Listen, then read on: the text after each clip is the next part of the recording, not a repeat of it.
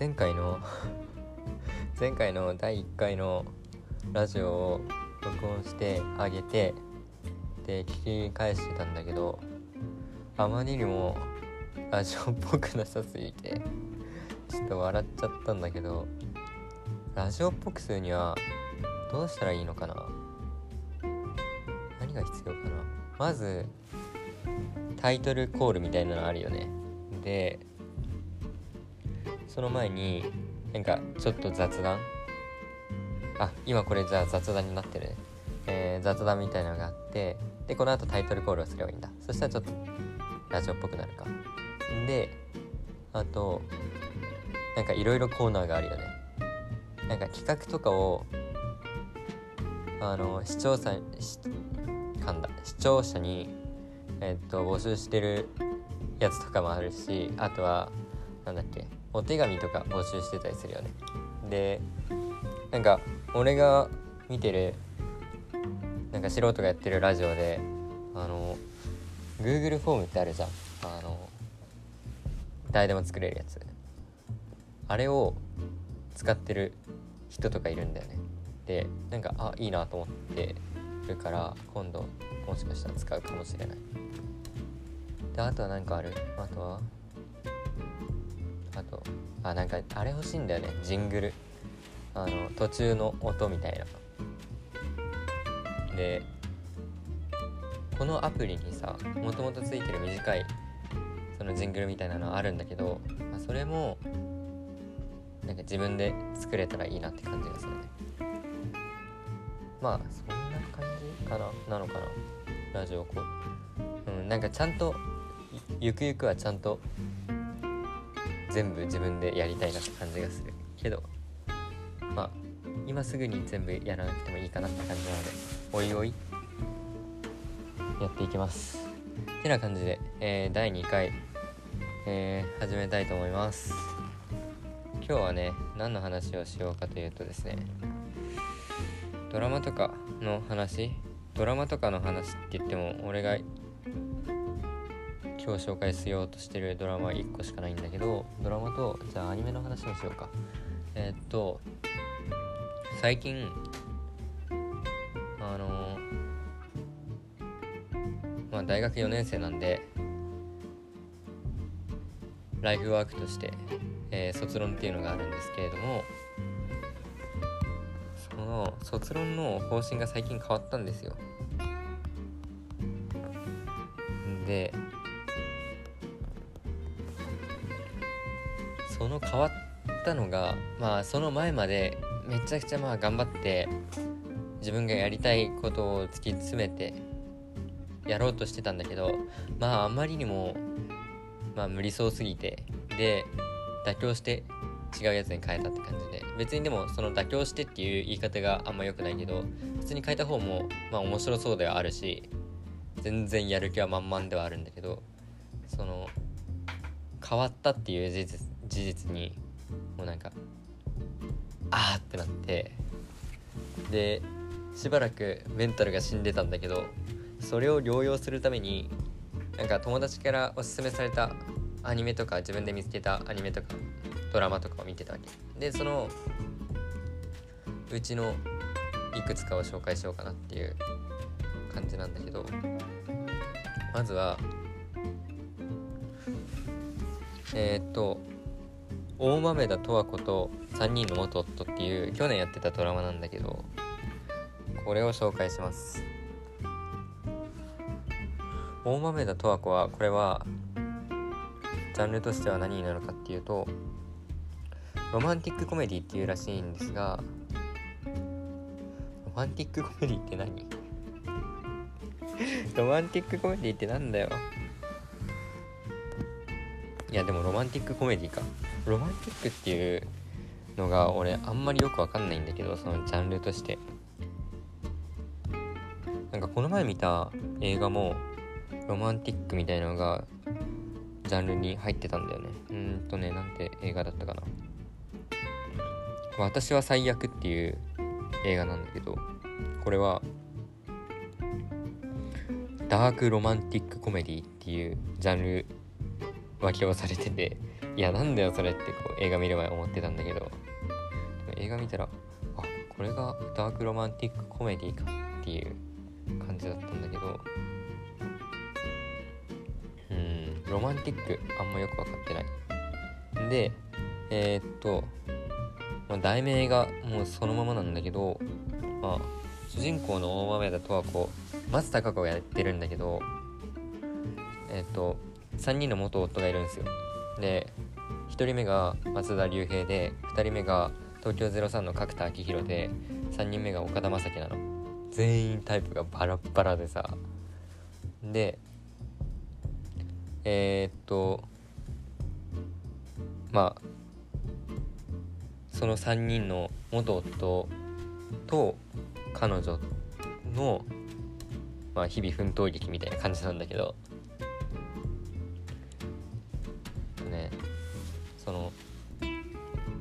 わちゃわちゃしてるのが、まあ、見てて面白いんだけどそれ以外の要素として俺がめっちゃいいなって思うのがあの松たか子の衣装が超いいんだよね。超素敵なの。本当に綺麗でなんか毎回あのまあもちろんドラマの中で日付が変わったら違う服を着てるんだけど毎回マジでいいの。超良くて。で何？えっ、ー、と松たか子があのドラマの中で建築事務所の設計事務所の社長なんだよね。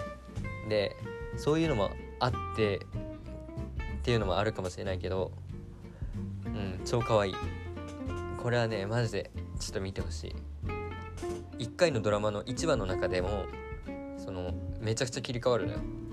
でどれも可愛いの。で他の人ももちろんかあの可愛かったりかっこよかったりするんだけどてか俺がただ松たか子が好きなだけなんだけどあのうん本当にいいから見てほしい。でそうあの俺松たか子めっちゃ好きなんだよね。だからといって別に彼女が出てるドラマとかをあの全部見てるとかそういうことはしてるわけではないんだけど。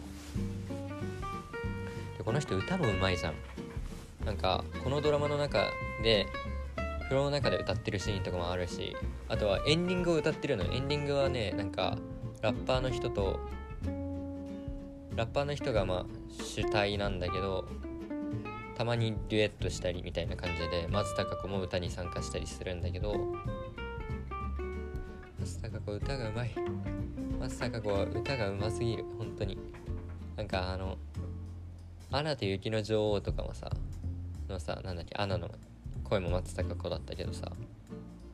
俺松たか子でめっちゃ好きなのがあってこれもぜひ聞いてほしいんだけどあのこれ何人かの人には言ってるかし俺と話してる人はもしかしたら知ってる人いるかもしれないけどあの何年前かな？10年弱前ぐらいだと思うんだけどあの化粧品の CM で松田聖子の「赤いスイートピー」ってあるじゃん。あれを松たか子がカバーしてるやつがあるのね。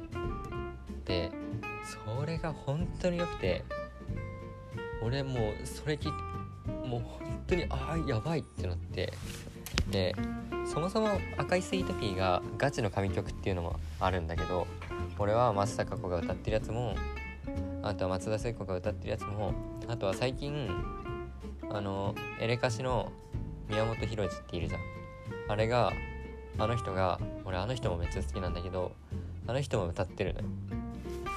で宮本浩次が歌ってるやつはあの Apple Music とかに上がってるんだけど松田聖子が歌ってるのも上がってるんだけど松たか子のは CM の中でしか歌っていないから上がってないんだよね。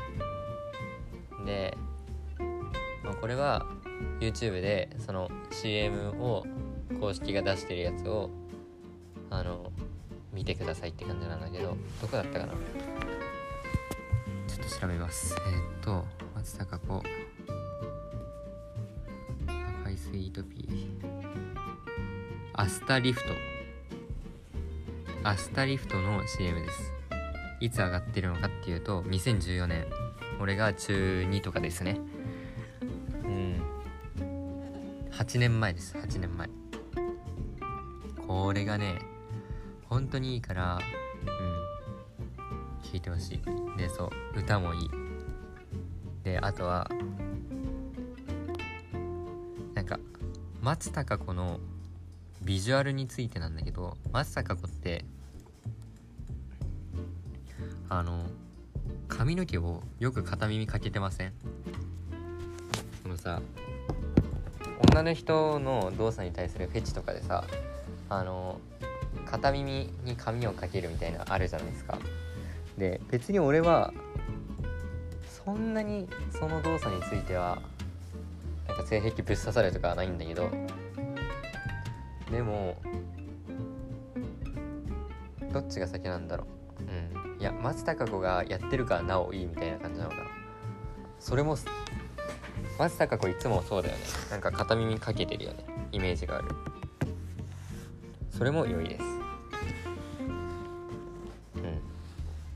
うん。でなんだけど俺はこのドラマには一個弱点があってで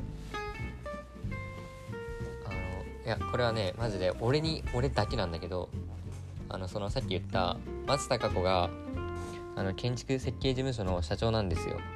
で別にそんなめっちゃでっかいあの設計事務所ではなくてまあメンバー10人ぐらいの事務所の社長なんだよね。まあ10人ってでかいのかもしれないけど。で設計事務所そういうそれぐらいの人数規模の設計事務所ってこ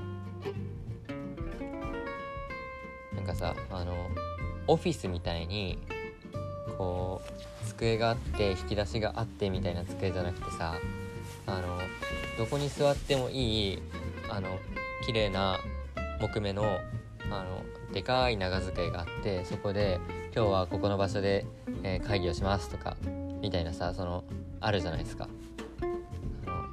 で観葉植物とかが置いてあってでいい感じに内装がこう整っていてまあ丁寧な生活みたいな感じので丁寧な生活自体も俺はそんなにまあなんかうんって感じだけどあのそこの雰囲気が俺が前バイトしてたあの低賃金バイトをしていた設計事務所の雰囲気に似てるんだよね。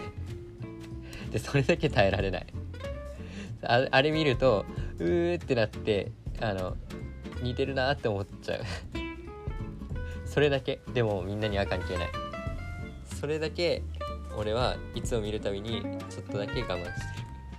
けどそれがマジでいい。話の内容も好き。もう全部面白いそれ以外は。なので、えーこれおすすめです。これ見てます。1時間なんかずっと見続けるみたいなあんま得意じゃないんだけど映画とかも。映画館で映画見るのはいいんだけど家の中で録画したやつ金曜ロードショーとか録画してるんだけどいつも途中でなんか飽きちゃうんだよね。なんだけどこれは面白い。ずっと見てる。でも1日1話ずつ見るようにしてる。ずっとは見られないからやっぱ。でそうこれはそんな感じ。でもう一個紹介しようと思うのは「邪神ちゃんドロップキック」これもね面白い。なんかこれ友達に勧められたんだけど俺舞台が神保町なんだよね。で俺はあの本を読むのが好きだしあとは神保町も古本屋巡りとか割と好きであの神保町もちょこちょこ行くんだけどちょくちょく行く？ちょこちょこ行く？ちょくちょく行くだね。ちょくちょく行くんだけどその友達がまあ俺が神保町好きなの知ってたと思うんだけどこのアニメを進める時にさ LINE でおすすめされたんだけどなんて送ったかっていうとちょっと待ってね。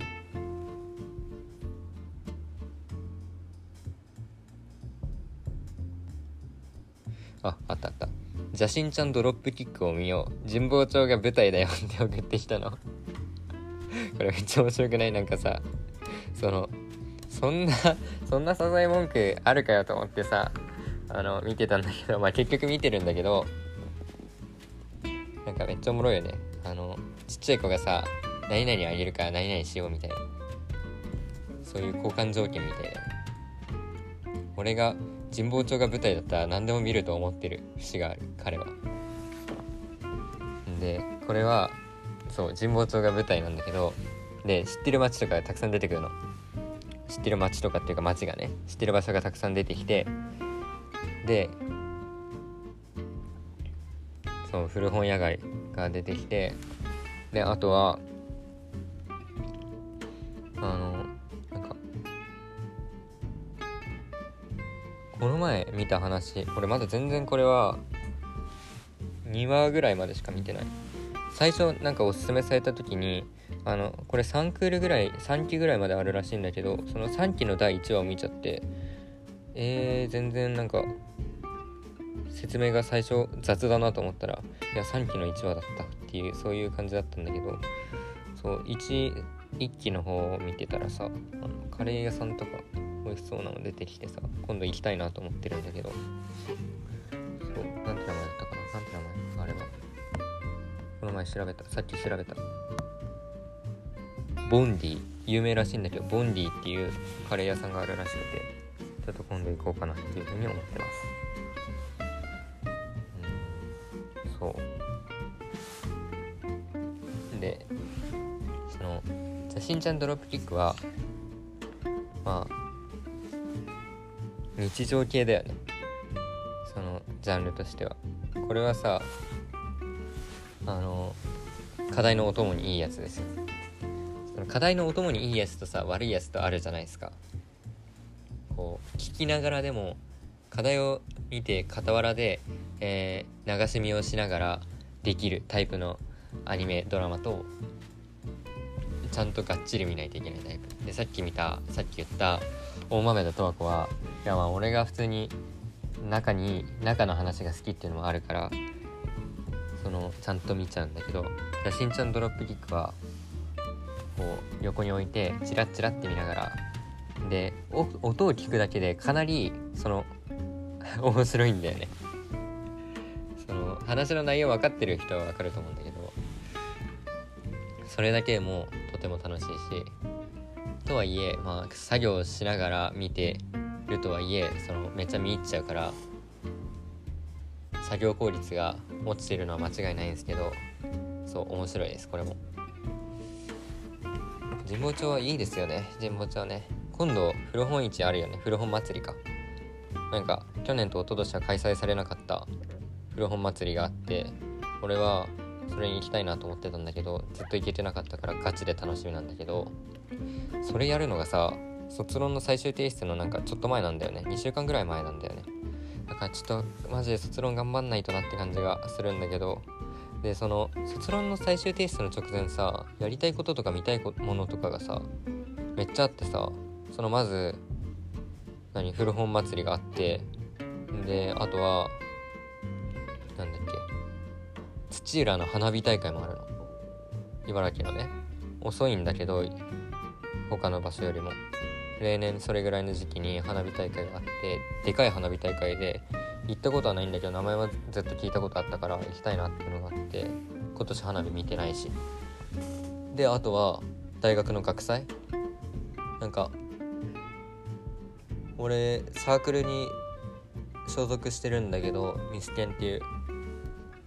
そこで本を本っていうか冊子を出すのにこう文章を寄せたいなと思っててそれが学祭で売られるから多分多分売られると思うんだけどそれを、まあ、記念に買いたいっていうそれもありますね。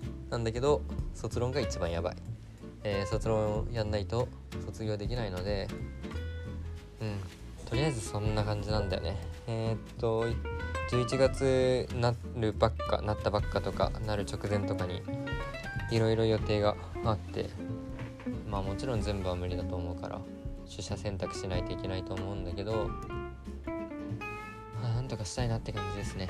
はい。うん。そうね。ああ今何分？今は20分ぐらい。おお前回よりもめっちゃ長い。前回の3倍弱だね。あよく話せましたって感じ。まあ今日は2つ作品を紹介したしました。